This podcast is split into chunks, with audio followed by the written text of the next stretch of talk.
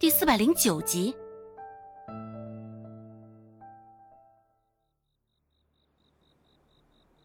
在距离孟婆子有着少许距离的时候，顾寒生停下了脚步，直接一扬手卸了孟婆子的胳膊。啊啊啊啊！一阵钻心的疼痛从胳膊处传来，孟婆子立马发出了杀猪般的呼叫。也是真的，到这时候。孟婆子才反应过来，刚刚顾寒生所说的动手，并不只是说说而已，他是来真的。感觉胳膊好像被废掉了一般，只有痛楚。孟婆子想试着挪动一下，只是胳膊完全使不上力气。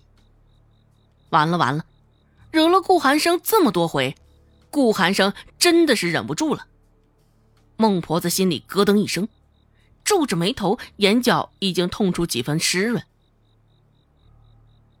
夜幕之下，周家院子中微光闪烁。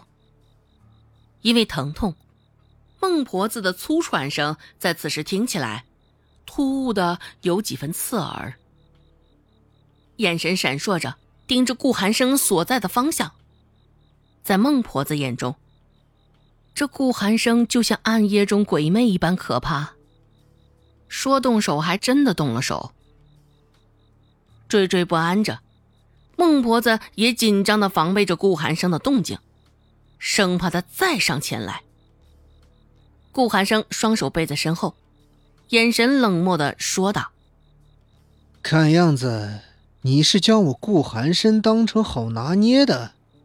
之前对你的警告。”你以为是在跟你开玩笑？下意识的就要摇头。孟婆子将头摇的跟拨浪鼓似的。没有，没。还想为自己解释什么？只是话还未来得及说完，被顾寒生打断了。顾寒生说道：“当着我的面羞辱我的人。”你的胆子倒是挺大，孟婆子。呃，这，呃，呃，顾寒生的声音又一次响起。啊，是是是，啊，我我知道错了，我知道错了。孟婆子又忙不迭的点头。顾寒生这才说了几句话。只是孟婆子的后背上却已经冷汗连连了。现在弓着背，孟婆子就专心的看着顾寒生落在地上的影子。光线微弱，影子也是依稀。孟婆子的胳膊处也时不时的传出一阵疼痛。此刻当着顾寒生的面也是极力忍着想要杀猪的尖叫。孟婆子乖乖的站着。顾寒生没有多说什么，视线在周芷身上稍作停留之后，这才离开了周家的院子。他只能保护周芷一时，可不能待在周家，永远盯着孟婆子。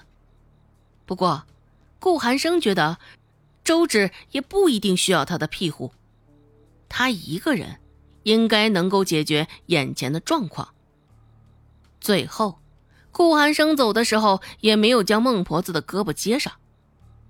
这样的机会还是留给周芷，由着周芷玩弄孟婆子。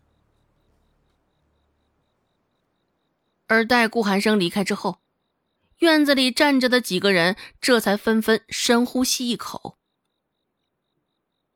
这大概就是顾寒生的支配力了。孟婆子现在也是挺直了腰杆不再像顾寒生在时表现的那般唯唯诺诺，只是胳膊上传来的疼痛，孟婆子却是不得不皱起眉头。周有巧摸了摸脸，委着身子跑到孟婆子面前，说道：“娘，现在顾寒生走了，你赶紧替我们好好教训教训这周芷，这死丫头也着实太不像话了。”周成也开口说道：“奶，二姐这般对我们，害得我们脸上这般模样，还怎么出门见人啊？我也没法上山打猪草拾柴火了。若是叫人瞧见我脸上的状况，指不定会被人家笑话呢。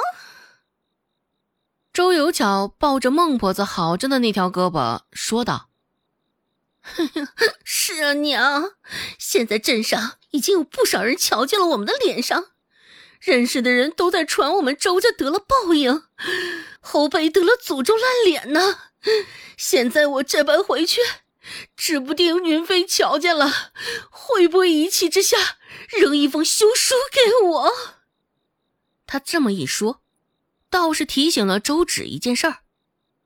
周芷眉眼间含着笑意，朝着周有巧挑了挑眉。周芷甚是不怀好意的说道：“休书是吗？哼，这倒是挺有意思啊，倒是挺想知道。”像小姑父那样的秀才写休书，会不会也与众不同些？看到周芷脸上的笑意，又听到他说的话，周游桥脸上微有些僵硬。只是很快，他又暗自告诉自己，周芷不会知道的。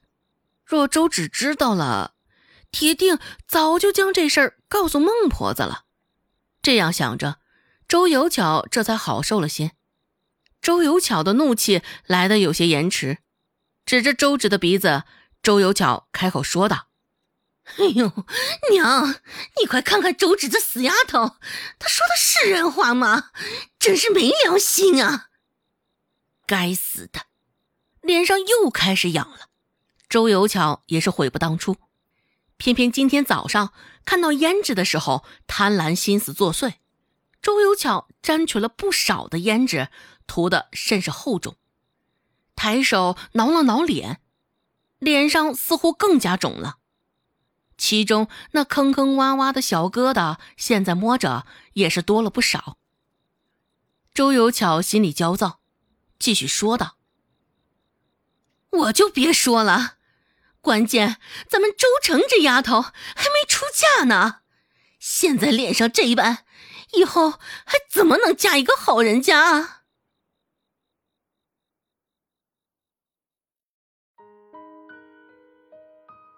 本集播讲完毕，感谢您的收听。感兴趣，别忘了加个关注，我在下集等你哦。